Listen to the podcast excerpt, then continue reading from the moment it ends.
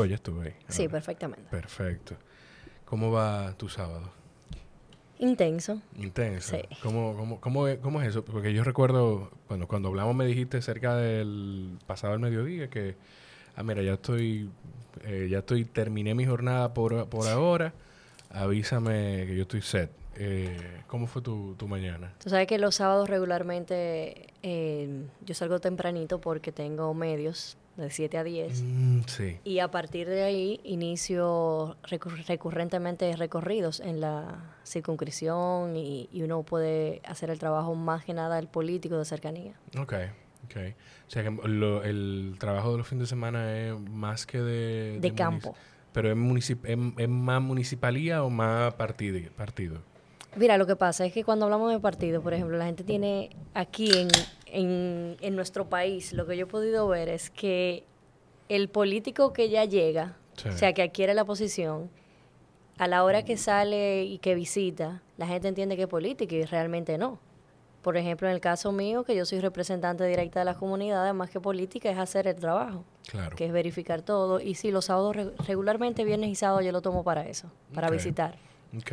eh, vamos, de verdad, o sea, yo, yo con quien sea con quien yo me siento a hablar, tengo clara, una idea clara de quiénes son, pero también es un tema de curiosidad genuina de aprender de sus procesos. Claro. Tú fuiste ahora seleccionada, bueno, votada como seleccionada. Seleccionada suena como, bueno, la alcaldesa dijo que usted es la que va. Le No. bajaron una línea. Claro, no, no, no. Eh, tú fuiste votada ahora como regidora de la primera circun- circunscripción del Distrito Nacional. Efectivamente. Ok, ¿cómo llegamos a que Liz Miese fuera candidata a regidora por el PRM en todo este proceso que tú hacías antes? Eh, cuéntame un poquito de eso. El caso mío es cómico, porque realmente quizás hace tres años, cuatro años tú me hubieras hablado de política y yo fuera la primera, te que tú estás volviendo loco. O sea, yo no quería nada que tuviera que ver con el término político en mi vida. Y la verdad es que hace alrededor de cinco años, cinco o seis años ya, yo inicié un proyecto, un proyecto de entre amigos, que era de una fundación donde trataban de, de llevar insumos, de llevar también talleres y charlas al, a varios barrios de aquí. Y la verdad es que un día en la fundación, nada que ver con política, sino haciendo, no como trabajo, sino como un hobby. O sea, nosotros salía, hacíamos ese- eso. Y un día me recuerdo que estaba en Manganagua, que teníamos una charla con, con- habían como 40 señoras ya mayores, ¿Eso es cerca de aquí? sí, cerquita. Y se acerca una persona donde mí y me dice, ah, mire, y me da una tarjeta. Yo soy fulano de tal, yo soy el que hago todas las vallas de por aquí. Digo yo, ah, gracias, pero... Pero, ¿Qué hacemos? O sea, yo no, no, no entiendo. No, no, eso para cuando, para cuando usted lance su candidatura, me llame a mí, déme la valla a mí, que yo la voy a apoyar. Digo yo, señor, pero es que yo no soy política. Y eso a mí me marcó a un nivel, Jorge, que yo dije, pero ven aquí. Y es que la naturaleza de la República Dominicana es el que... el- trabajo social te lleve a, lo- a eso. o que muchas personas utilizan el trabajo social para orientarse a la política. Como trampolín político. ok. Efectivamente. Y ahí no te voy a negar que con el mismo trabajo de la fundación, con el mismo trabajo social, tuve cercanía con muchos políticos, ya que hay políticos que también que apoyan, hay muchos políticos que apoyan eso para politizarlo, capitalizarlo políticamente y otros para ayudar, porque Claro. eh, eh, la realidad es que no todo el mundo se puede Meter en, el mismo, en la misma canasta. Efectivamente. Y eso me hizo acercarme a varias, varios gente política de diferentes partidos. Ahí yo empecé ya a mezclarme un poco más, a entender un poco más lo que es la política, a saber lo que sería una candidatura, a saber lo que es militar en un partido, porque yo no tenía conocimiento de nada de eso. Hice un primer acercamiento con el partido de el PRCD, que es el Partido partido del de- Toro. Ah, sí que era- de sí, sí, sí, el partido que fundó Otoy. Efectivamente, eh, la verdad es que el partido muy bien, o sea, tenían unos ideales, unos valores muy claros. Sin embargo, cuando me recuerdo que fui a una primera reunión y la más joven era yo y la única mujer, yo dije, aquí hay un problema. Hice un comentario y me entraron como la conga, como quien dice, yo dije, no, esto no, definitivamente aquí no es. O sea, hiciste un comentario sobre eso que tú... Sí, efectivamente. O sea, Aquí, ta- ok. ellos estaban hablando como de la renovación de su partido y de qué iban a hacer y que iban a esto. Y yo le dije, bueno, señor, lo primero que ustedes tienen que renovar es que no puede ser que haya una reunión donde el más joven tenga 54 y no haya una sola mujer. Que no era, no era el caso de Liz, ¿no? Es que Liz No, tiene no, no. 54. El más joven de los hombres estaba ahí. Entonces, nada, de ahí en ese momento me di cuenta que ese no era la vía. Que, o sea, vía ese partido no era la vía. Y seguí conociendo. Y entre ellos, ahí es donde me acerco. Me acerco por una persona en sí, al PRM. Pero espérate, porque tú dices seguí conociendo. Yo no sé si ese seguí conociendo es que tuviste reuniones con otros partidos. Sí, claro, sí, claro. Dentro de esos otros partidos antes del PRM, estuvo en algún momento, la Fuerza del Pueblo no existía. No ese tuvo el. PLD. No estuvo el PLD. No. Ok. Porque te lo digo porque se interpreta así. Como No, tú no, dices, seguí conociendo, Tuve- tuve- entonces es como que no, quiero, no. quiero decir el PLD. Sí me reuní con algunos líderes del PLD. Claro. Tengo muchísimo, tenía muchísimo y tengo todavía más amigos PLDistas y ahora fuercistas. Pero definitivamente el PLD nunca fue opción eh, en mi cabeza, para mí. ¿Por qué? Porque no... Mira, sin uno ser, sin yo estar en la política, sin yo ser política ni nada, la realidad es que yo no estaba de acuerdo con muchas políticas públicas que se crearon en ese gobierno, que fue el único gobierno que viví ya con uso de razón. Pues yo Sí. tengo 33 y el PLD duró li- literalmente 20 años en el gobierno. Sí. Entonces, eh, yo no estaba muy de acuerdo con las políticas que ellos llevaban a cabo en el tren gubernamental. Y nunca lo tuve, nunca tuve en mi, No, en mi no tuviste, foco. no, exacto, no tuve en tu foco, no tuve en tu radar. Yo, yo, lo, yo lo entiendo, ¿eh? Yo lo entiendo clarísimo, me hace sentido. Pero antes de tú tener ese acercamiento, ¿qué fue lo que te motivó finalmente que tú dijiste, conchole, déjame, déjame acercarme a alguna organización? Que tú puedes tener todas las fundaciones del mundo, tú puedes ayudar a toda la gente que tú, o sea, a- un mi- lo que tú haces de todo, pero los cambios no se hacen con las ayudas. Los cambios se hacen adquiriendo plazas donde tú tengas un poder de, de- no vamos a decir de mando, sino un poder de, de que se lleve a cabo esos cambios. Claro. Entonces ahí yo dije, bueno, no es hacer meterme en política para yo levantarle un letrero a cualquier candidato o a cualquier partido. Entra en política para yo participar adentro, donde se puedan generar esos cambios, que uno tenga el poder de, de llevarlo a cabo. Ok, ok. Y entonces llegaste al, al, al PRM, al Partido Revolucionario. Entonces ahí vi a una persona que en ese momento era diputada. Literalmente yo la relajo, le digo, oye, tú me, acosaste, fue. Porque sin conocernos ni nada, un día me, me escribió por las redes, me dijo, yo quisiera ver un café contigo y quiero presentarte este partido, quiero presentarte la visión de nosotros. Nosotros somos un partido nuevo, que venimos de, un, de una cosa, pero que estamos tratando de renovarla. Y ahí sí ya empecé a, a inmiscuirme en el PRM, a conocer al- a, a los políticos que están dentro del PLM, del PRM, los liderazgos, y me sentí identificada con ciertos liderazgos de ahí y decidí ya dar un paso a formar el PRM. Ok, esa persona, yo, yo soy muy curioso. Fue Gloria, que es que yo no recuerdo si Gloria era diputada. Gloria fue- Reyes, sí. Gloria Reyes, Sí. ok. No sé por qué me lo imaginé. Yo Sí, no la conozco, ¿eh? Sí, sí, Gloria. No la conozco, pero, pero me, no sé por qué me lo imaginé. Ok, ¿qué fue lo que te hizo? Fue, además de ese acercamiento con ella, que fue una mujer en una posición, que quiero pensar que eso tuvo algo que ver, fue una mujer en una posición de, de liderazgo, una posición importante, porque era congresista de- de- del país. Sí. Eh, además de eso, ¿qué te hizo tomar la decisión de, de formar parte del PRM? Ya tú te inscrita, me imagino. Sí, claro, completamente. Eh, mira, cuando yo conocí a Gloria, fue, no, no, te, te explico brevemente. Yo tenía una actividad, a mí me habían invitado ya por el acercamiento como sociedad civil, Sí.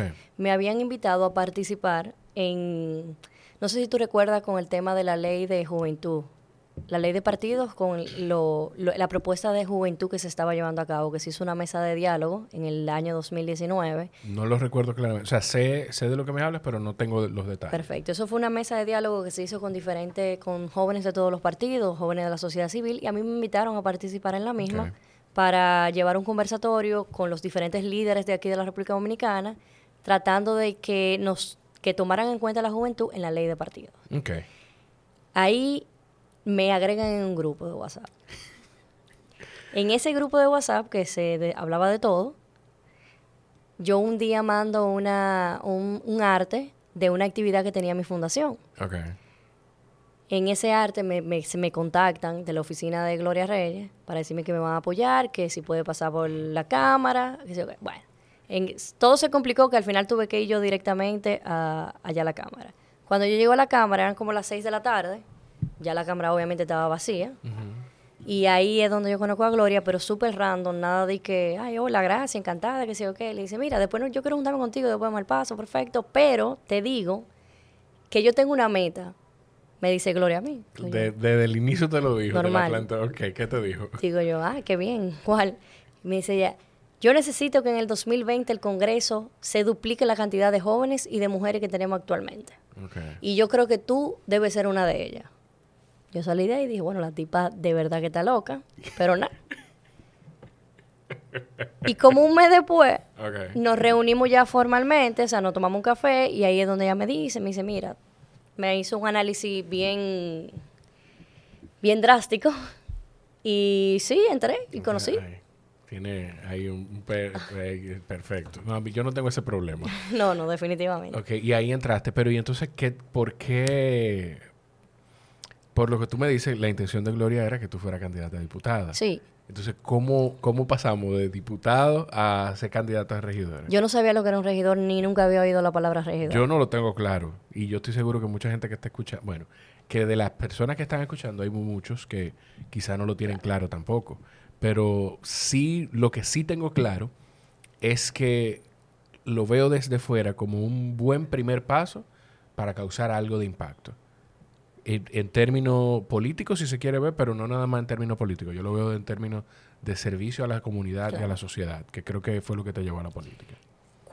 Te digo, sí, ya ahí se me metió en la cabeza de la diputación, somos seres humanos y obviamente dije, bueno, Una diputada. si me lo está diciendo diciendo una- es por algo. Pero ven acá. Pues perfecto. En el trayecto yo me entero de qué es un regidor, de qué significa la palabra regidor que nunca la había oído ni siquiera. Y qué es un regidor y qué hacen los regidores y cuántos... Nosotros tenemos 13 regidores solamente en la circunscripción número uno. Yo nada más sé- conozco dos. Tú me imagino, y Mario. Y Mario, me imaginé.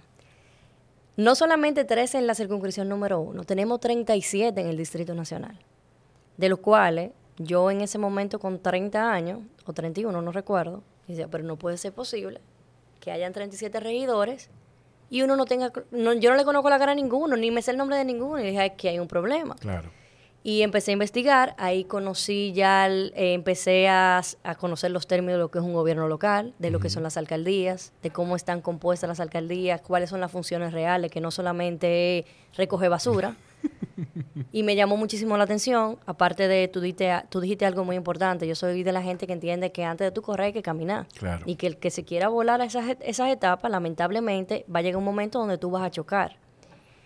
Y ahí conocí la regiduría, me llamó muchísimo la atención, la vi como un espacio más cercano y mucho más parecido a lo que yo venía haciendo con la fundación porque era directamente con las personas. El regidor es el representante más directo que tiene el tren gubernamental, como se podría decir, con la gente. Y nada, dije, bueno, si yo voy a aspirar a algo, peleamos, Gloria y yo hasta peleamos por eso. Porque Gloria decía, no, tú tienes que aspirar a diputada, que se- no, vamos por aquí primero. Y ahí fue donde decidí aspirar a regidora. Ok, No te, no te, tus, dentro de ese proceso de toma de decisión, ¿no te inquietó el, espera, déjame, estoy pensando cómo que voy a formular esta pregunta. Ok, yo me parece que uno de los diputados del Distrito Nacional, Aníbal Díaz, Sí. que es del PRM, Sí. fue regidor. No, No. Aníbal fue director de espacios públicos del ayuntamiento. Ok, porque estaba pensando en eso, como que quizás tú viste unos, unas personas que ya habían quemado unas etapas y quizás eso te hizo cuestionarte tomar la candidatura de, de- a diputada. Si tú supieras que no. Por eso te lo pregunto. honestamente te digo que en el, te- en el tema de los regidores, que por primera vez en la República Dominicana hay un voto directo a los regidores, porque Sí. anteriormente era por una lista, una lista que emitían los partidos. Que era, exacto, era antes, para que la gente entienda, antes era, usted votó por este alcalde, todos los regidores que van con ese alcalde son los que van... Van entrando la según la cantidad de votos, con el método de Holmes. Yo creo que las últimas, las últimas elecciones tienen que haber sido, los, estoy hablando de, de- exacto, de la de alcaldía, eh, Congreso y gobierno central, las más democráticas, en términos de, de- del mismo, de Pero- dejar fuera las rastras. Pero 2000%, efectivamente. Inclusive, ahora mismo, cambia, o sea, cambiando un poquito el tema, pero sin salirme del mismo. sí, Ahora mismo se hizo, salió el año pasado una, una resolución de la TCE, el Tribunal Superior Electoral, de que el regidor ahora, para las próximas elecciones, cuando tú votas por un regidor, no necesariamente ese voto le va a caer al alcalde como le pasó en el 2020, Ok. sino que tú puedes votar por un regidor de un partido y por un alcalde de otro, que eso Mejor, todavía es más todavía. democrático. Claro. Ahora se está escuchando de que quieren quitar, volver a las listas, pero nosotros obviamente estamos a pie de lucha de que eso no podemos permitir que pase, porque eso es un retroceso de dar un paso para adelante y 27 para atrás. Yo me voy a dar un salto muy grande con esto porque eso que tú acabas de decir se me parece mucho a otra cosa, que es una situación interna en la que está el PRM. Yo no hablo mucho de política aquí, pero yo estoy muy, o sea, trato de estar Empapado. Yo- sí, yo no, no, no estoy empapado como ninguno de los panelistas de, de- del Sol de los Sábados, claro. Pero eh, creo que estoy, estoy un poquito más empapado que el ciudadano promedio y estoy mucho más curioso que el ciudadano promedio. A ver, Eso ¿cuál es yo, la eso yo creo. ¿Qué- ¿Cuál es tu posición? ¿Cómo lo ves? ¿Cómo ves tú el tema de las elecciones de, Internas. internas del partido que se está tratando de hacer? Que hasta ahora, no sé si, si ya se proclamó o, o se estaba tratando de hacer, que fueran por voto... Selección de delegados. Selección de, el- exacto, ele- selección de delegados, mientras que hay un tema, un conflicto muy abierto ya que, que a mí hasta me desespera un poco como la gente ha querido encasillar este tema porque he Guido Gómez Mazara que lo está llevando como un tema de conflicto, de que él dice que, que voten las bases y que vote todo el mundo. Eso se parece un poco a lo que tú me- a lo que estamos hablando con lo de las listas y el ser selectivo y poder elegir un regidor de un partido y un alcalde de otro, ¿no? Mira, yo te voy a ser lo más honesta posible. Por favor, no espero menos. En el te- lo ideal sería que verdaderamente fuera, o sea, a voto completamente en todos los niveles. Ahora, también existe la realidad. Es como, es como cuando uno llega, yo hablo mucho con Mario, porque Mario y yo llegamos con unas expectativas Sí, sí, sí, ¿Qué? unas ideas utópicas. que la verdad es que cuando llegamos a la realidad vimos que no son posibles. Ok. Entonces, cuando uno llega a la realidad ya a nivel partidario con la situación que hay hoy en día en la República Dominicana, obviamente no es un secreto que hay cierto disgusto en las bases del PRM. Creo que ese disgusto está ahí, sin embargo lo han querido eh, masificar a las realidades. Y te lo dice una persona que fácilmente me estoy tirando mucha gente en contra con este comentario, pero la realidad yo no voy a hablar mentira. Claro, la Yo estoy en la calle. incómoda, claro. Yo estoy en la calle, yo estoy en, lo- en los sectores populares y en los sectores no tan populares. Y yo he visto la realidad del PRM a nivel del tren gubernamental. Y no es como muchos lo quieren vender. Y obviamente el gobierno, los tren, o sea, el tren gubernamental no es necesariamente del partido que gane. Tiene que estar compuesto por todo el mundo, por sociedad civil, por sector empresarial y por otros partidos, porque yo, yo en eso estoy clara, que critican que hay mucho pledeíta todavía. Y van a seguir estando, porque también hay gente que ya tiene una carrera que hay que respetársela y que son que lo que saben en algunos sentidos. Sí, sí. Entonces, en ese sentido te digo, cuando yo te digo que uno tiene que ver la realidad, hoy en día, nosotros como partido de gobierno, como un partido de gobierno que llegó a un gobierno que lo creó otro partido por 20 años, que ellos crearon el sistema. Sí, la estructura. O sea, el simple hecho de nosotros poder desmontar ese sistema para, vamos a decir, normalizarlo, Digo que hay cosas que hicieron también que le han perjudicado ahora, con- como el tema de la, de la ley de compra y contratación. Efectivamente. Que ha, sido, que ha sido lo que ha provocado poder tener registro de algunas de las cosas que están ahora en la justicia. Efectivamente. Pero igual, yo creo que quizás este no es el momento de nosotros llevar una convención completamente abierta. Y te lo, digo, te lo explico por el simple hecho de que nosotros llegamos a un gobierno, y vuelvo y te repito, donde estos dos años, con todo y pandemia, con todo y situaciones que han venido eh, internacionales que se reflejan directamente en el país, Claro. ha sido, han sido dos años de poder organizar eso que todavía el día de hoy no se ha organizado al 100%, porque hay que estar claro. Nosotros llevar a cabo como partido una convención abierta donde esté abierto no solamente el presidente, porque la gente nada más ve presidente del partido, secretario general y secretario de organizaciones, no. Aquí en la circunscripción número uno hay 14 zonas, donde hay que elegir un presidente, un secretario general, una plancha de más de 14 personas. Llevar eso a una realidad de hacer una convención, eso no es un cachú. Y si yo, y si yo estuviera, vamos a poner este caso, si yo estuviera en el Estado, yo sé que, de hecho, yo estoy muy claro de que esto es muy diferente porque te estoy hablando de un país y no de un partido. Pero si yo desde el Estado hubiese dicho antes de las elecciones, bueno, estamos en este proceso de pandemia, de esta incertidumbre, un país no debería pasar por este proceso de cambio gubernamental eh, en medio de la incertidumbre que existe. Eh, yo creo que las elecciones deberíamos suspenderlas. ¿Tú sabes cuál es la única respuesta que yo puedo dar a eso? ¿Cuál? La constitución no lo permite.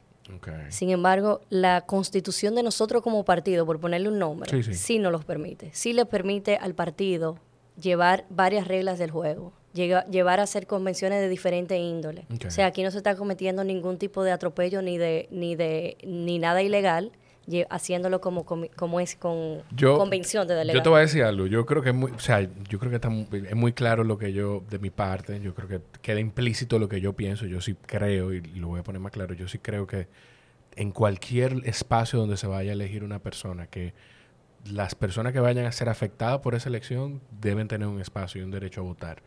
Eh, lo, lo, aclaro porque eh, quien llegue a través de tu comunidad va a ver que yo tuve unas conversaciones aquí con Guido claro. en el, en el podcast pero no porque sea él, sino porque eso no, como yo veo las cosas. Y, Guido está en lo correcto. O sea, yo no estoy diciendo que Guido está incorrectamente. Guido, tiene eh, todo el derecho del mundo a querer eh, rebatir, porque eso es parte también de la democracia. uno estar a favor y otro estar en contra. Ahora bien, a nivel legal, no se está haciendo nada ilegal. Pero lo, legal no siempre, que eso era lo otro que te iba a decir. Lo legal no siempre es lo correcto. Estamos de acuerdo en eso. pero tampoco, pero tampoco no necesariamente es lo incorrecto. bajo, bajo, porque el, vaso se ve medio lleno o medio vacío. Sí, bajo las circunstancias. Pero en ese caso, yo te digo particularmente, sí, yo estoy de acuerdo con que se lleve una convención abierta, de que todo el mundo vote. Y eso fuera lo ideal. Si estuviera en tus manos, tú apoyarías, eh, o sea, no quiero decir eso, porque yo no me imagino, pero creo saber cómo son las cosas dentro de los partidos políticos. Pero si estuviera en tus manos, tú... Ay, no sé ni cómo decirlo porque tampoco... ¿Tú apoyarías que fuera abierto? Apoyaría que fuera abierto, ok. Bueno, si, sí. si, tuviera en mis manos, probablemente sí. Lo, lo, lo más probable es que sí, que yo apoye que sea... entiendes el por qué se está haciendo Pero exactamente, ahí mismo te digo que yo sé la situación que hay, la situación que se pueden dar también, porque no es solamente la que hay, son las que se pueden dar. Y entiendo que lo prudente es no hacer una convención abierta, aunque no sea lo más democrático. yo sé, es, que, se oye se oye, tú lo dices, se, oye, incoherente. Es difícil. Se oye incoherente. Es difícil entenderlo, Se oye incoherente y yo estoy 100% de acuerdo con eso. O sea, yo sé, yo misma digo, pero bueno, Galis, tú te estás contradiciendo. Sí, yo, yo y yo, ojo, y yo entiendo de dónde, tú, de, de dónde viene eso que tú dices y lo que quieres decir, pero no deja de ser difícil a los oídos de la gente. Se escucha incoherente completamente, yo estoy de acuerdo con eso. Pero también ahí uno tiene también que irse a la, al discernimiento de la gente. O sea, hay momentos donde uno como persona, y no te estoy hablando ni siquiera en la política, quizás en, todos los sectores, en todos los momentos de la vida de un ser humano, uno se pone bruto. Perdóname que yo hable así, que yo soy muy clara. tú puedes hablar como tú quieras aquí. Uno se pone bruto y como los caballos, que dice, voy por ahí y no hay no mira ni siquiera que la acera está rota para que el caballo pase por ahí o que de este lado hay una mula que lo tan, que lo pueden se le pueden poner, o sea, y eso es lo que yo no estoy de acuerdo. Aunque yo esté de acuerdo con que lo ideal fuera una de una, una forma democrática que sea una comisión abierta, la situación también yo estoy 100% y lo digo y lo repito 100 veces, aunque me digan incoherente en ese sentido.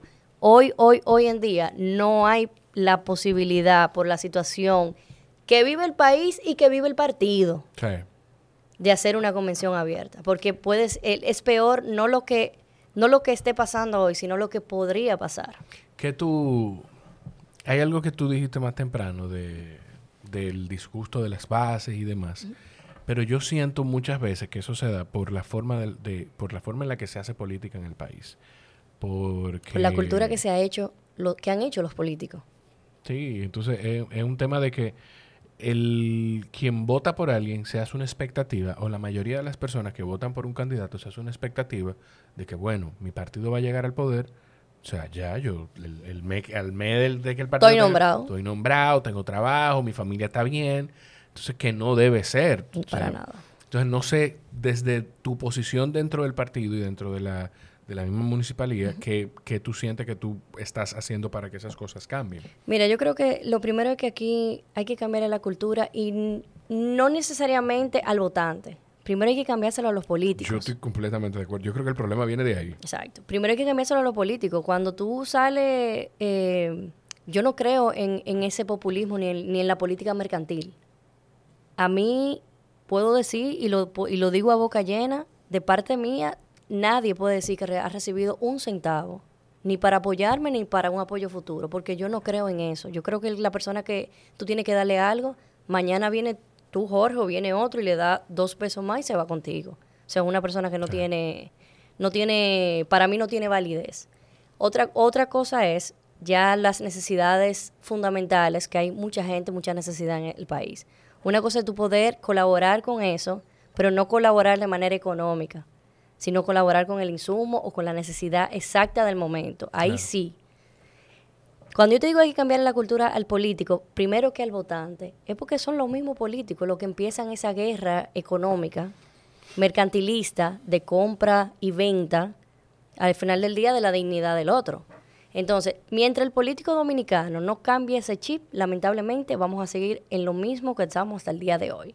Ahora bien, y en eso yo me pongo de ejemplo, pongo de ejemplo también a Mario Sosa, que los dos, yo te puedo decir que yo inclusive sí, yo tuve más gastos que, Mario, porque Mario fue sumamente orgánico. Mario, Mario es del PRM o está en Mario entró en la alianza del PRM, él pertenece al bloque del PRM, pero realmente él entró por, me parece que Alianza País. Eso es lo que no, no recordaba, si era con Alianza no País. No sé si Alianza País o... Yo creo, creo. Frente Amplio, perdón.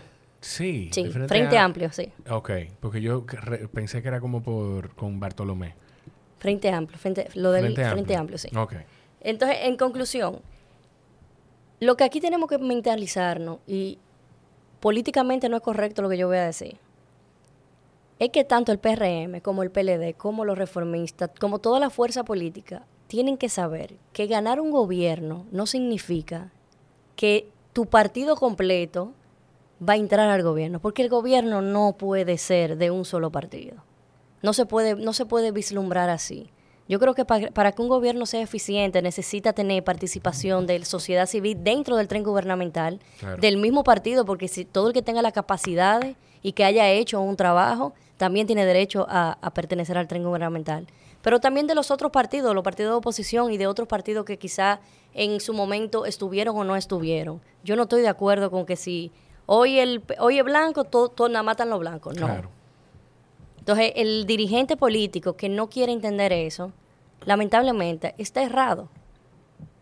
Está completamente errado. Y es hay que entender yo misma, eh, con la presión que uno tiene como, como regidor, como parte de, de, un equipo que es el partido político, de personas que tú sabes que hicieron, que a ti te consta que hicieron un trabajo y que esperaban recibir a cambio un trabajo. Claro.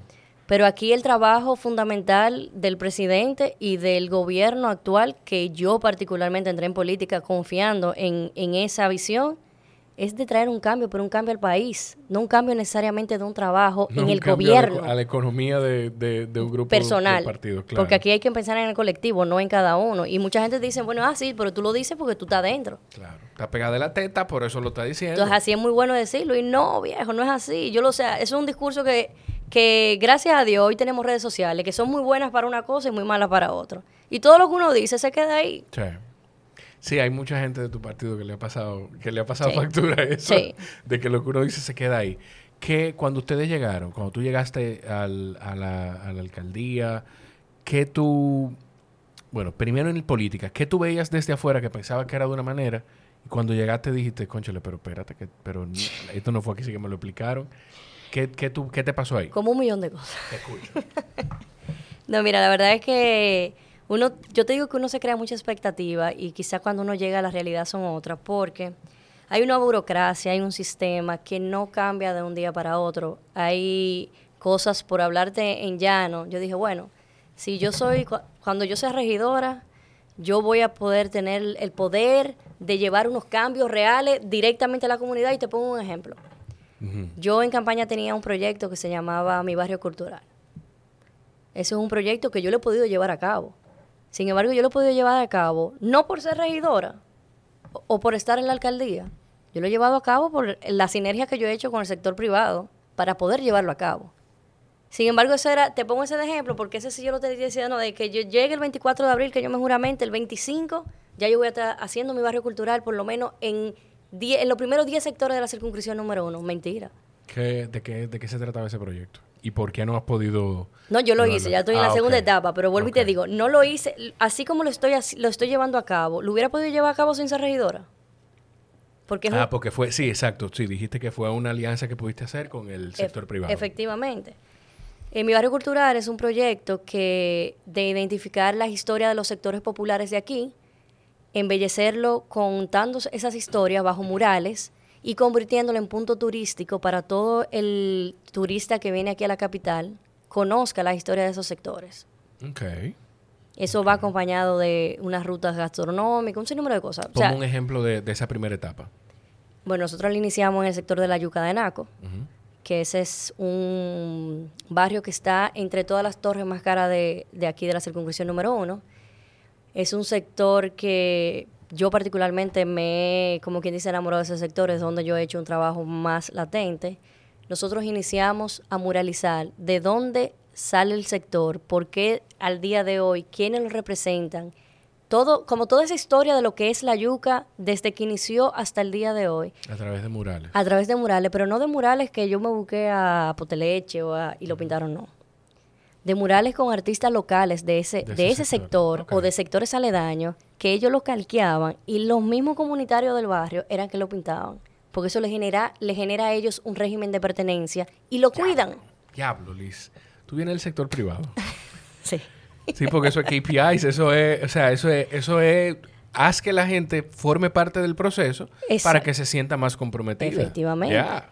Y eso tú no te puedes imaginar lo que ha generado en ese sector. Ya tuve que los mismos niños, yo, yo he tratado aquí en la, yo tengo unos talleres que son eh, el ejército de niños, yo le digo. Eh, yo me junto con los grupos en los sectores, digo, tienen que traerme por lo menos 25 o 30 niños y lo pongo como si fuera una milicia al muchachito. Muchachito de 5 hasta 10, 12 años. digo, vean lo que hay. Aquí los responsables de la limpieza de esta cancha son ustedes. Y yo sé que ustedes son los más limpios de todos. Pero los grandes, la gente grande, son los más desórdenes. Al primero que usted vea que tira una basura al piso, los 25 que están aquí, los 25 los rodean. Y hasta que no la recoge y la bota, ustedes no se le quitan de ahí. Y ustedes son los responsables, ustedes son los policías de aquí.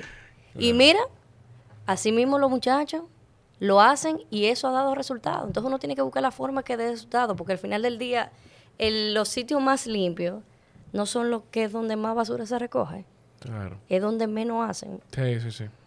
Entonces, ese, ese, ese proyecto para mí es un proyecto que yo estoy enamorada de él. Ya vamos a una segunda etapa. Ya inclusive ahora hemos podido iniciar un, un proyecto más amplio en conjunto con instituciones gubernamentales, porque sí, ya algunas personas lo vieron, le llamó la atención y boom, el, el, ojalá y se pueda replicar en el país completo. Claro, ok, qué bien. ¿Cuándo le toca a Honduras?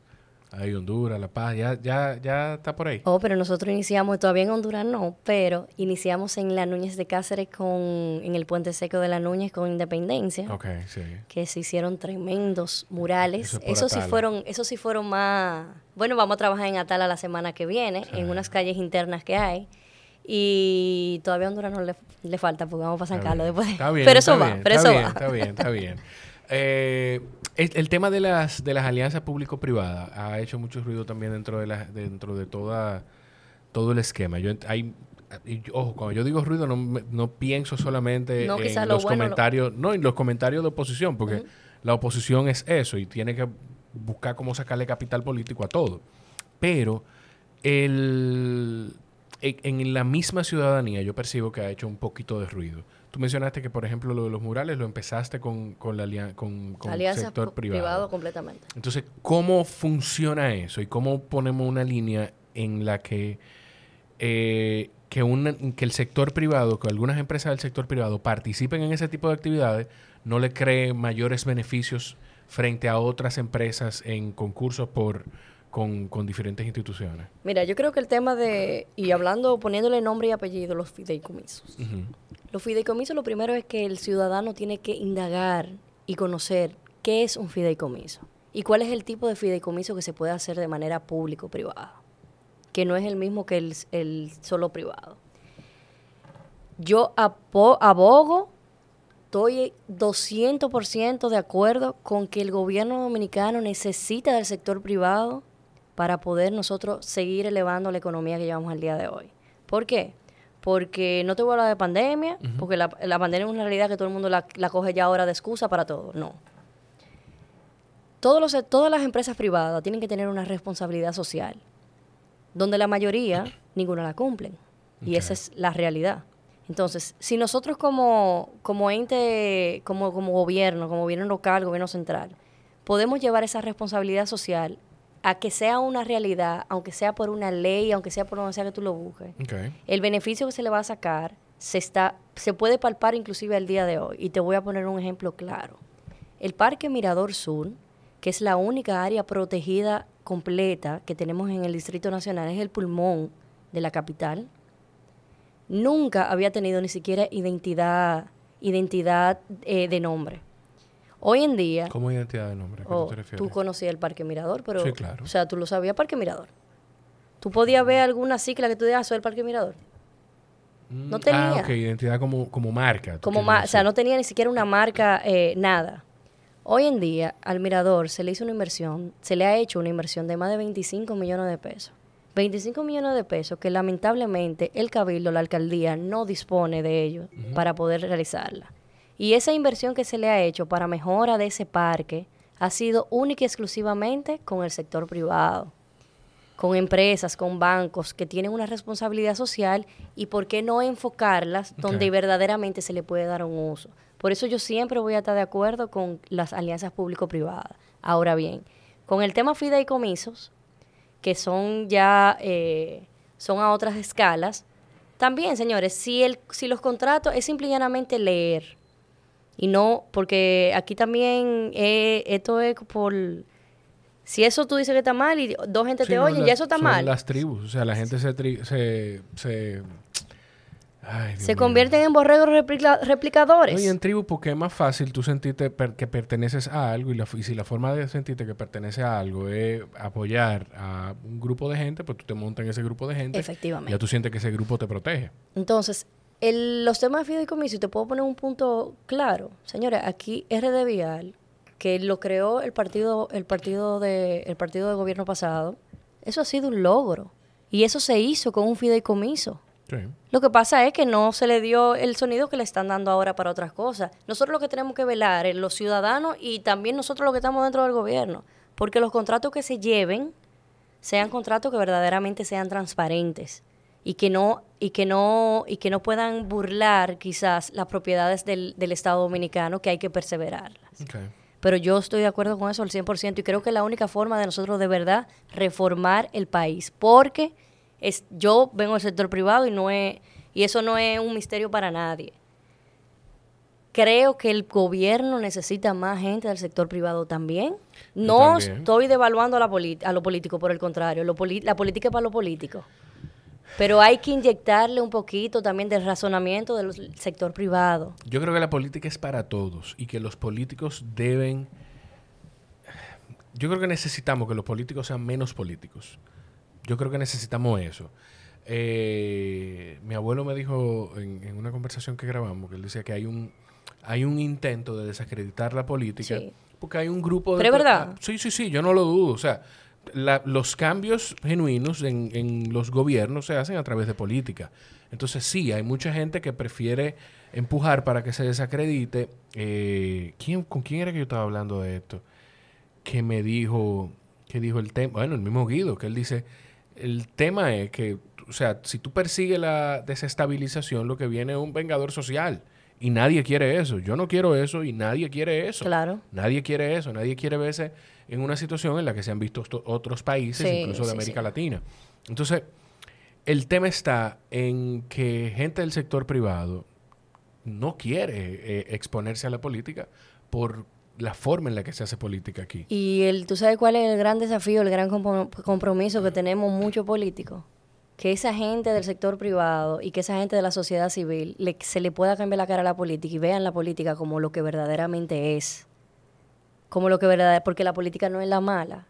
Él, algunos artistas políticos que la han convertido en mala. Sí, sí, sí. Entonces, yo creo que ese es el gran desafío, por lo menos de, de la generación que hoy en día hay muchos que están cobrando. Otros son peores que los viejos, porque hay que hablar claro.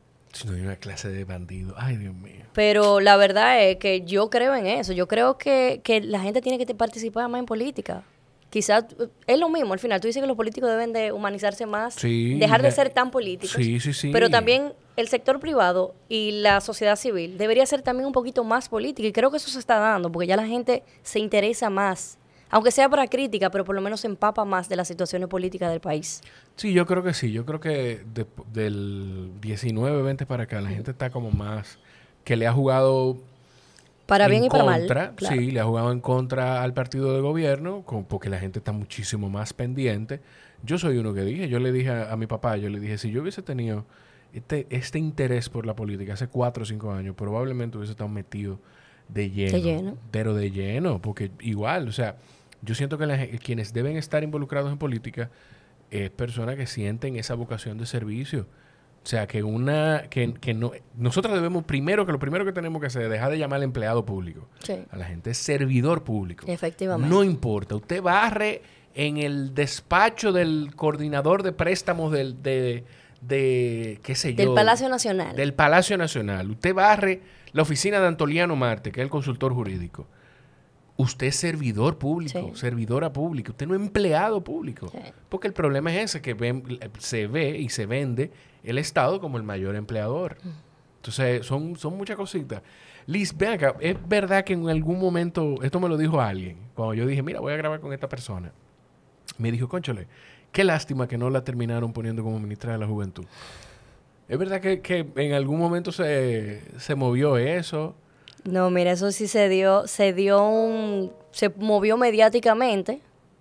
Habían supuestamente propuestas donde yo pudi- hubiera podido ser una de ellas, pero la verdad es que nunca oficialmente nada. Si, si te digo lo contrario, es mentira. Nunca oficialmente nada. Sí se movió mucho mediáticamente, pero no pasó de ahí. te- perdón entonces viéndolo en esos términos mediáticos estamos hablando mediáticamente antes de que bueno después que la- de las elecciones las elecciones pasaron o ya después del primer cambio de ministro Se o del dio, segundo no, se, se, se dio en el, en el primero, se dio, Ay, ay, se ay. dio, se dio mediáticamente, pero de una manera eh, más discreta, porque en el segundo sí fue algo más cuantificado, ya, o sea, bueno, te, puedo- te doy, te puedo decir una anécdota. claro aquí aquí podemos hablar de todo lo que tú quieras cuéntame Tú sabes que salió en todos los periódicos que los supuestos tres que estaban propuestos para el ministerio, pero obviamente nada de eso oficial.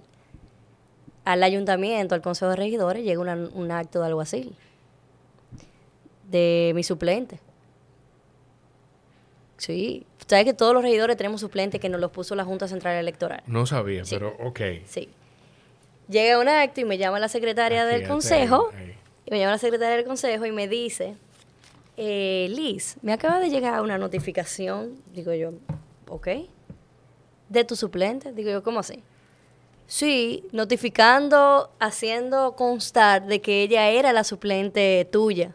o sea que, que, que- que necesita que le confirmen eso Digo yo, ¿qué? Y Sí, la llamo. chelitos y la no llamo. no lo- no va a cobrar otra gente. somos- yo la conozco, obviamente. Le digo yo, "Fu- fulana, pero ¿Qué es llegó lo una pasa? Me dice, no, que ya yo sé que tú vas a ser ministra y no quiero que me vayan a hacer cualquier lío. Digo, no, señor, pero esto está, esto está descontrolado. eh". ¿Qué? Sí, a esos niveles. Pero no, no. La verdad es que no fue nada nunca oficial. Ok, y en tu círculo nunca hubo comentarios de, de nadie en el momento que, que pasaron las lo- que pasó el primer escándalo. Estamos hablando de Kingsbury, eh, se me olvida. me Taveras. olvida la- Taveras, gracias. Iba a decir Castillo, pero Kimberly Castillo es una comunicadora muy talentosa de Santiago, de Kingsbury Taveras. Después que pasó ese primer escándalo o el escándalo de la segunda ministra, no hubo nunca comentario de, conchole, si tuviese estado ahí, no, no, quizá no pasa nada de eso. No llegó nada de eso. Mira, yo creo que eso es muy coyuntural y, y, y el hubiera y el quizás y el tal vez no, no, no, no cabe en mi cabeza porque eso no existe realmente. Claro. Sí hay muchísimos, hubieron muchísimos comentarios de eso y de muchísima otra índole, pero la verdad es que no fue nada oficial, fue un tema mediático Inclusive la persona que colocó el presidente es una persona con todas las facultades para verdaderamente darle un cambio de cara a ese ministerio que lo necesita y le urge que lo que haya. Yo confío en el Ministerio de la Juventud y confío en el ministro que pusieron. Te lo digo abiertamente, que lo conozco muy bien y sé de sus capacidades. Bueno, eh, yo, yo confío en él porque ya sé que tiene préstamos y, y deuda y situaciones y problemas como yo. Entonces yo confío en gente que tiene problemas como yo. Que son gente normal, como sí, todos. Sí, sí, sí, sí, sí, sí, no gente que tiene fortunas que no se sabe de dónde salieron. Pero está bien, no vamos a entrar en eso. Eh, ¿Qué tú encontraste en la alcaldía? Eh, no sé, o sea, la alcaldía, ¿tú estás dónde? ¿En el Palacio Consistorial? No, en la alcaldía, en, el ayuntamiento. En el ayuntamiento. ¿Qué tú encontraste en el ayuntamiento que tú pensabas de una manera y, cuando llegaste dijiste, ok, ya yo entiendo muchas cosas? Mira, en el caso mío yo llegué clara en muchos aspectos porque eh, yo me capacité bastante en la campaña. Porque aquí yo veía, yo, yo recuerdo que veía en campaña gente que hablaba de grandes obras que iba a ser un regidor. Y yo, pero ¿en qué país era eso? Porque lo primero es que un regidor ni siquiera maneja una cartera. Ustedes no manejan presupuesto. Para nada. El regidor... Es un empleado de la alcaldía. No, no, no, no.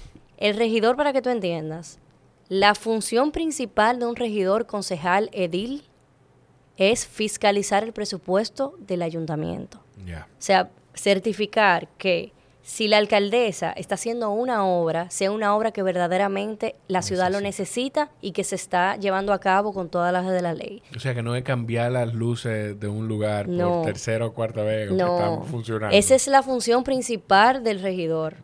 Ahora, también está la representación directa de que debemos ser entes mediadores entre las comunidades y el ayuntamiento, que ahí es donde entra, que si en Honduras hay una situación en el parque de que las luces hay que cambiarlas por X por Y, nosotros somos quienes nos reunimos con la Junta de Vecinos o con los comunitarios. Ellos nos exponen los problemas y nosotros los llevamos tanto a la sala capitular como al ayuntamiento. Por eso somos entes mediadores y entes de representación directa. Pero la función principal del regidor es la fiscalización de la administración. Ok. ¿Qué entonces qué tuviste cuando llegaste? Que dijiste, ok, yo, o sea, me dijiste que, que te preparaste muy bien pero debe haber algo que, muchísimas que, cuando tú llegaste dijiste, no, pero que ya yo entiendo porque, porque esto está de esta manera. Muchísimas cosas. Eh, yo, yo comentaba en días anteriores en una reunión, incluso una reunión del partido, de que aquí lo primero en, en, en, el país completo se debe de respetar la, la posición de un regidor. Y te digo que se debe respetar con, todo, con toda la humildad del mundo, pero se debe respetar porque hay regidores que sacamos a voto con diputado, por ponerte un ejemplo el regidor ya cuenta con, al, al hecho de tú tener un voto directo, es lo mismo que cualquier otro representante electivo. Sí, claro. Entonces, cuando, y te, te, te expongo eso, porque sí, esa fue una expectativa muy alta que yo tuve, de que yo entendía que al uno ser votado por un, por un grupo de personas, uno tenía quizá más fuerza de ejecución en cosas que no son así que no son así. Que es más fácil una gente que de afuera puede resolverte un problema más rápido que lo que nosotros lo pudiéramos resolver. Te hablo a nivel general, te hablo a nivel de instituciones públicas, eh, de todo, del macro. Porque dentro de la alcaldía yo sí tengo que, yo sí puedo decirte que la verdad es que ha habido una gran sinergia entre los directores de la administración y los regidores. O sea, hemos podido hacer un buen cuerpo de trabajo de que particularmente yo no he tenido inconveniente en solicitudes a la administración que se hayan sido negadas, a menos que no sean por un tema, por otro tipo de tema. Okay. Ok. Y de las cuotas políticas, ¿qué, piensas tú? De que, de que hay... Yo tengo posiciones encontradas con eso, pero la podemos conversar. Somos dos. ¿Qué tú, qué tú piensas de las cuotas? Ay, tú me vas a buscar mucho problema. Espérate, para yo entender algo. Si en un caso hipotético que tuviéramos una línea y en esa línea ponemos esto en el centro, entonces, ¿Liz está más a la izquierda de eso o más a la derecha de eso? A mí tú no me vas a meter en eso. Yo te voy a decir la realidad. Las cuotas, yo creo que yo no estoy de acuerdo con cuotas. Ni juventud, ni mujer, ni nada de eso. Ahora, la realidad de la República Dominicana es que nosotros necesitamos las cuotas obligatoriamente. Okay por lo menos en lo que se eh, enmarca un Estado de verdad que sea eh, en equidad y en igualdad. Por lo menos en lo que se enmarca eso. Si nunca se enmarca, pues lamentablemente sí va, va a seguir habiendo cuotas. ¿Tú sientes que no hay igualdad en las oportunidades? fuera, fuera de las cuotas. No hay, sí, no hay, no hay más que igualdad, no hay equidad. Okay. Pero yo particularmente, yo no creo que, que, que uno por ser mujer o por ser joven tengan que habilitarle un espacio obligatorio y que tú llegues porque tú tienes menos de 35 años y que eso es tuyo, pues no. Yo creo en las capacidades. Claro. Y yo creo en que si nos vamos a una competencia, es una competencia y el que llegue primero es el que tiene que ganar. Claro, que sí hay un tema que es una realidad. No soy feminista. No es que no respeto a todas las feministas. Creo que hoy en día nosotros podemos ejercer un voto por la feminista que tuvimos hace muchos años. Claro. Pero también creo que lo han, que el término de feminista lo han vulgarizado demasiado. Yo creo que al, el, feminismo le hace falta un trabajo de relaciones públicas. Efectivamente. Porque le pasa lo mismo que le pasa a la política. efectivamente. Tú estamos claros ahí en ese sentido. Pero tampoco creo en el machismo. Porque también creo que eso es algo que, que, lo ha generado. O sea, yo no creo en que una mujer debe de vender un discurso feminista para poder llegar a algo. No. Yo ¿Tú sientes que, en política se ve eso de que Pero 100%. 100% que inclusive hay mucha gente, y, te digo que me puedo buscar mucho problema por esta, pero ese, ese es mi pensar. Hay muchas mujeres que se aprovechan de ese discurso feminista para poder adquirir plaza y adquirir cosas, y eso no está bien. Aquí tenemos que abogar por, la, por una competencia, que sea una competencia legal, eso sí. Porque aquí no es un secreto que nosotras las mujeres hablamos mucho de del machismo y de que la mujer no le dan las oportunidades. Pero regularmente las mismas mujeres son las que se empujan y se meten el pie más que los hombres. Entonces, al final del día, a mí antes de hablarme de machismo o feminismo, yo creo que lo que tenemos que generar las oportunidades de que haya equidad, no igualdad, equidad. Y ahí en eso yo soy clara y, y creo que voy a mantener mi discurso, que tú no vas a ver un Tú no vas a ver un video en cinco años de yo diciendo lo contrario. Ok. ¿Cómo quién, más o menos? Eh, como esta, esta, ¿Cómo que se llama? Eh... Hay mucha gente. Y mira, que te digo que... No, mire, y hablándote claro, porque también mantenerse... Uno, uno no es un, un, blog de cemento. No, no, no. Tú puedes hoy pensar una cosa y, en cuatro años, en cinco, en seis, en dos meses, pero ¿por qué tú algo que te enseñe ¿Por qué tú tires ese veneno de que en cuatro años no, no, justamente un cuatrín? Por eso, por eso dije cinco, en seis y volví para dos meses. No, yo creo que no, que no se puede ser estático, que también uno tiene que... Porque los tiempos también son diferentes. A mí me pasó con la pandemia.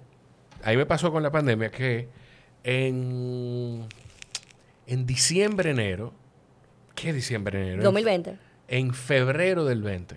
Que ya, que fue cuando empezó todo. Cuando apareció el italiano. Sí, exacto. En febrero del 20, febrero, marzo, yo lo único que decía es, háganle caso a todo lo que dicen los médicos, porque si hay que quitarse la ropa cuando uno llegue, qué sé yo qué, y a los tres meses ya yo decía, espérate, pero ¿y por qué que no te dicen, bebe, suplementate, coge sol, a esto, no coma disparate? Porque, que, o sea, eh, eh, nosotros somos entes sociales y que vamos cambiando y cambiando. Y, ojo, si yo en cinco años, no dije cuatro, si en cinco años pienso lo mismo que pienso hoy con todo, tengo que revisarme, no he avanzado ni he aprendido nada. 100% de acuerdo contigo. Yo en eso sí trato de no trato de ser coherente con lo que digo. Sin embargo, creo en que no podemos ser estáticos, que a uno tiene derecho también a equivocarse, a dar marcha atrás y también a cambiar. Porque eso es parte del ser humano. Yo creo que eso es parte del universo, no, solamente del ser humano. Antes, antes tú veías, y te lo, me voy a un extremo, antes tú veías en sitios que empezaba a, nevar en una época y hoy en día neva en otra. O sea, eso es parte, eso es parte del, universo. Yo creo que sí, que, eso no, se puede criticar tanto. Lo que pasa es que hay incoherencia de muchos políticos, y menciono los políticos que también son muy marcadas. Hay que guardar las formas. ¿Qué, cuál, es el, ¿Cuál ha sido el proyecto más retador que que ha visto la que ha tenido que enfrentar la alcaldía en el que cree y pero que pero que ha sido difícil eh, llevarlo a cabo. La ciclovía. La ciclovía es un proyecto que necesariamente nosotros lo necesitamos como país porque eso es parte de, de, poder eh, llevar una agenda municipal real de poder inclusive ver la forma de cómo poder eh, ayudar con el tema tránsito, que es el tema movilidad en, en el Gran Santo Domingo es un problema increíble. es un, ha sido un proyecto que verdaderamente es un proyecto bastante eh, desafiante, que lamentablemente la ciudadanía no ha sabido corresponder como debió. Creo que está en, todavía el día de hoy se mantiene en un plan piloto, pero yo, yo, lo, yo creo en la ciclovía completamente. Yo también. Y creo que, y creo que aquí también, que el mejor ejemplo que nosotros podemos dar como ciudadano, o sea, como ciudadano y como también autoridad de la ciudad es, señora, hace 15 años, nadie se ponía un cinturón de seguridad. Nadie. Y hoy en día tú te montas en el carro, lo primero que tú haces es ponerte el cinturón. Es simple y llanamente llevar educación ciudadana a la gente que entienda cómo ha pasado en todos los países del mundo. Porque Colombia, que hoy en día en Latinoamérica, yo creo que es el, modelo. a nivel de movilidad eh, y, precisamente el tema de ciclovía es el parámetro, o sea, es, de donde uno tiene que figurarse. Y también tuvieron sus inconvenientes cuando, la, cuando lo quisieron iniciar. Yo estuve en Colombia hace un mes y medio y allí me reuní con, el director de movilidad sostenible de Bogotá y óyeme, él me decía eso mismo, me decía, mira, aquí la gente estaba negada, Liz. Claro, nosotros empezamos hace muchísimo tiempo, pero también hubo un rechazo inminente. Pero y hoy en día, hoy en día la realidad es otra.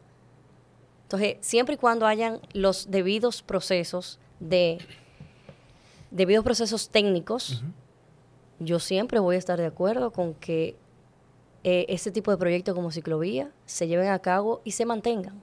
Inclusive si hay que hacer que tengan régimen de, de consecuencia a quienes no están a quienes no están cumpliendo, pues que se hagan también.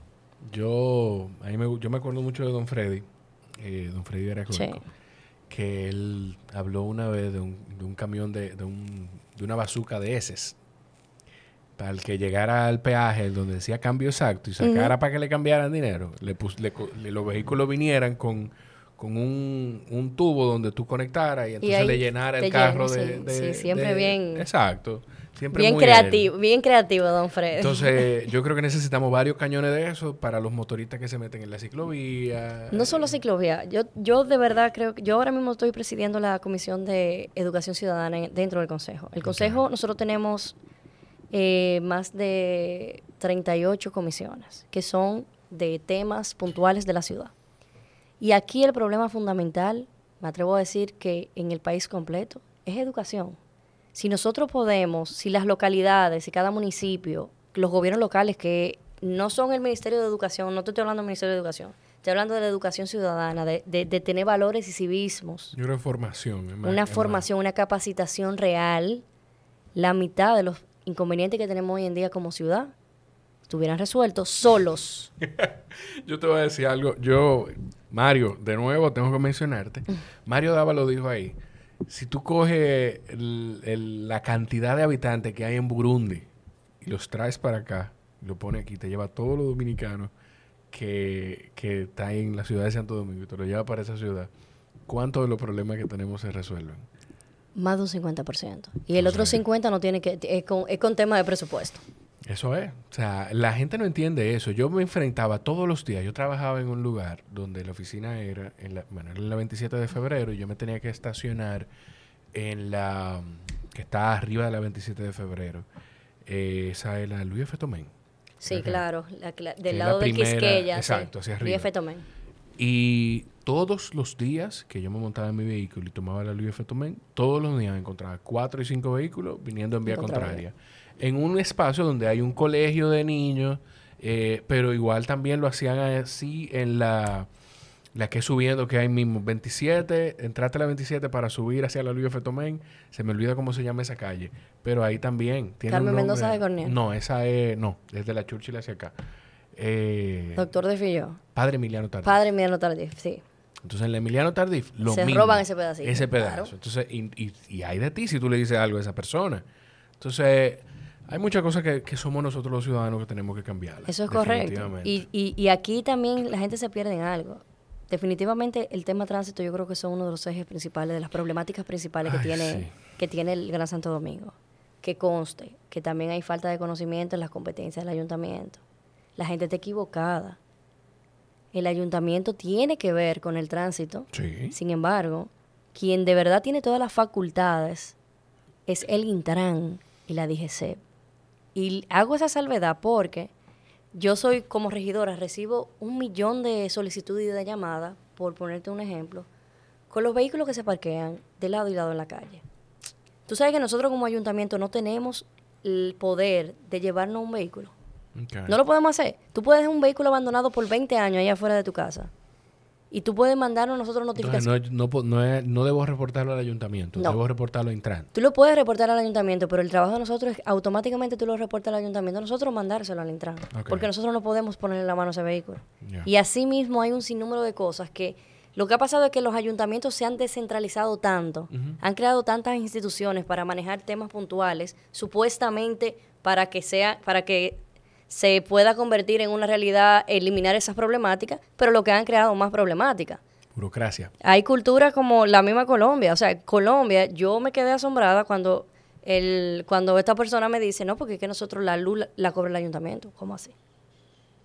Las multas la cobra el ayuntamiento. ¿Cómo así? Claro, tienen centralizado todos los poderes del Estado, o sea, todos los poderes del gobierno local. Del gobierno local, claro. Que aquí eso no existe. Esa, ah, ok, el ayuntamiento de Bogotá cobra la luz del, de Bogotá. Los ayuntamientos de toda Colombia. Sí, no, exacto, a eso, voy. Bogotá cobra la luz de Bogotá, el ayuntamiento de Medellín cobra la luz de Medellín. Medellín. Una multa, la multa va eh, al, a, la recaudación del ayuntamiento. Porque es que el ayuntamiento aquí no tiene presupuesto. Aquí la, más de la mitad del presupuesto se va entre vas recogida de basura y pago de nómina. Por eso que yo, por eso es que por lo menos aquí en la República Dominicana yo siempre voy a estar de acuerdo con la alianza público-privada. Porque es la única forma de poder crear y de, y de solucionar problemáticas. Claro. Liz, eh, ya, ya tú entraste a la política, ya tú, ya tú, o sea, ya tú entraste de lleno a la política, porque hace tres años, cuatro años, tú no estabas en esto y ahora estás inscrita en un partido, eres militante de ese partido. Soy política. Y eres política. ¿Qué, qué sigue para ti? No me digas, mi enfoque es, eh, ahora mismo es la regiduría, hacer mi trabajo. No, no, no, no, no no te voy a marear. Por favor, por favor, ¿qué sigue para ti? ¿Qué, qué, cuáles son los pasos siguientes para ti en tu carrera política? Tú sabes que en eso yo todavía no soy tan política, porque yo me mantengo hablándole muy claro a la gente. Mi norte en la política, te lo voy a decir a grande escala. Yo no quiero ser presidenta de la República, no me interesa. Yo no quiero ser ministra de Educación, ni ministra de Obras Públicas, ni senador. Yo no quiero nada de eso. A mí en la política y mi norte a futuro, no futuro inmediato, no estoy hablando del 2024 ni del 2028, es llegar a ser alcaldesa del Distrito Nacional. Y poder llevar a cabo un gobierno local que verdaderamente tenga, se pueda centralizar para que uno haga un, un cambio de verdad, que tú veas la ciudad de hace 15 años y veas la ciudad de ese momento y tú digas, bueno, eso lo hizo fulana de tal me siento muy identificada con la gestión que está haciendo Carolina.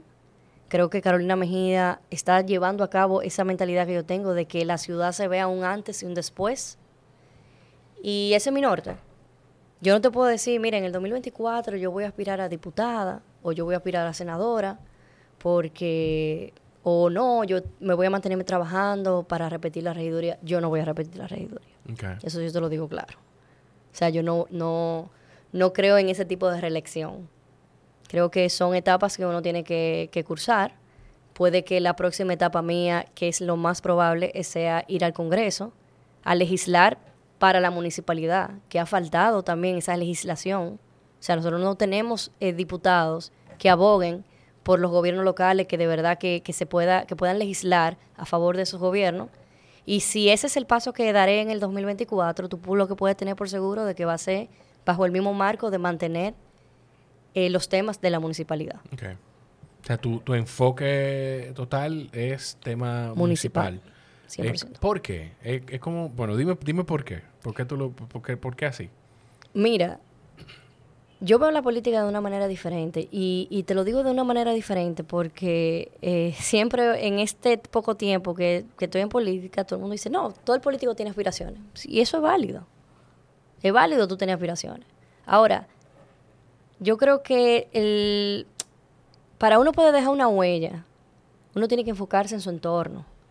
Entonces, ¿cómo yo te voy a hablar de, de que yo quiero ser presidente en algún momento?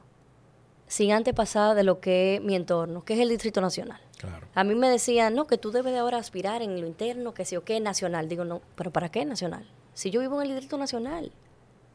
Y hasta que el Distrito Nacional no sea completamente factible como yo entiendo que debe de ser, yo no puedo enfocarme en las afueras. Para eso son, los, para eso son yo creo en lo municipal por eso, es porque yo entiendo que cada, si aquí cada gobierno local se enfoca verdaderamente en su demarcación, los problemas fueran mínimos. O sea, tú no puedes estar eh, pensando en Santiago, pero también pensando en Asua. Claro.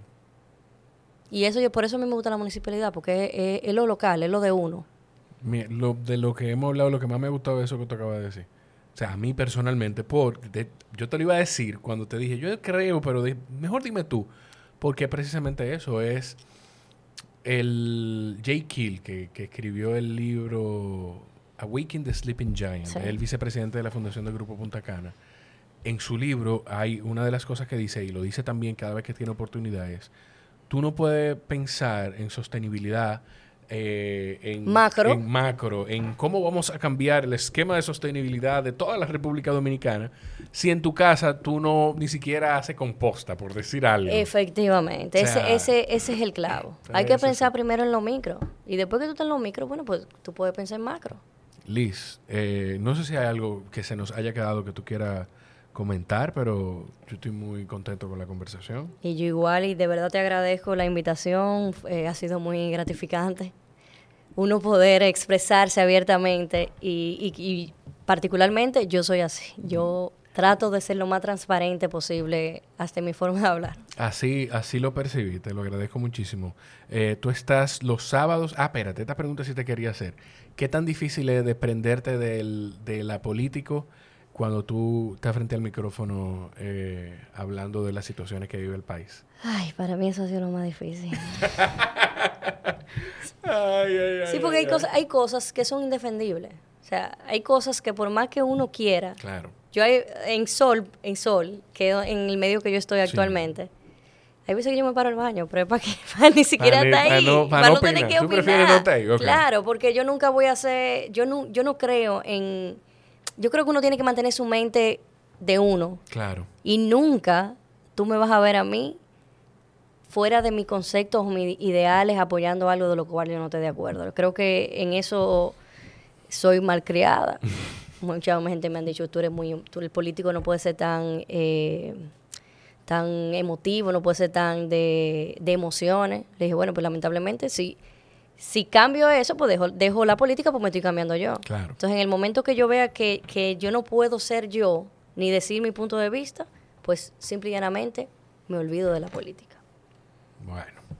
Eh, te pueden seguir en arroba Liz Liz con Z. Efectivamente. Tanto en Instagram como en, como en Twitter. En Twitter. Ahí pueden encontrar a Liz, que es regidora de la circunscripción número uno del Distrito Nacional. Yo por lo menos entiendo un poquito más de qué se trata el trabajo del regidor. Me alegra poder entender un poquito más también qué te hizo entrar a la política.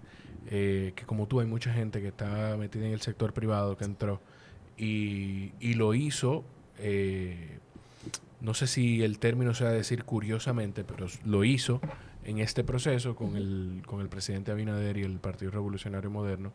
De hecho, hay un, amigo quien quiero mucho que tengo que traer aquí, que es Alberto Rodríguez, que igual. Mi hermano. Bueno, pues Alberto yo lo quiero mucho y aprendí mucho, trabajé con él un tiempo. Es un ejemplo de eso mismo, una gente que viene del sector privado que ha llegado al gobierno a aportar. Sí, sí, sí, sí. Entonces, de hecho, eh, Alberto, cuando veas esta conversación, no hemos coordinado porque no, no nos hemos puesto de acuerdo tú y yo, pero dedícame una tarde de un sábado, por favor. Eh, nada, a ustedes si llegaron hasta aquí, cuando la mejor forma que tienen de apoyarnos es cuando compartan el episodio, etiqueten a Liz en cualquier plataforma, arroba Liz Mieses, Liz con Z, Mieses SS. Y si quieren ir todavía un poquito más allá, pueden ir a patreon.com slash Jorge Chalhub y a partir de un dólar se suscriben para colaborar con que las cosas vayan mejorando en este espacio. Eh, Liz, gracias. Gracias a ti, Jorge. Los quiero muchísimo. Nos escuchamos en la próxima. Bye.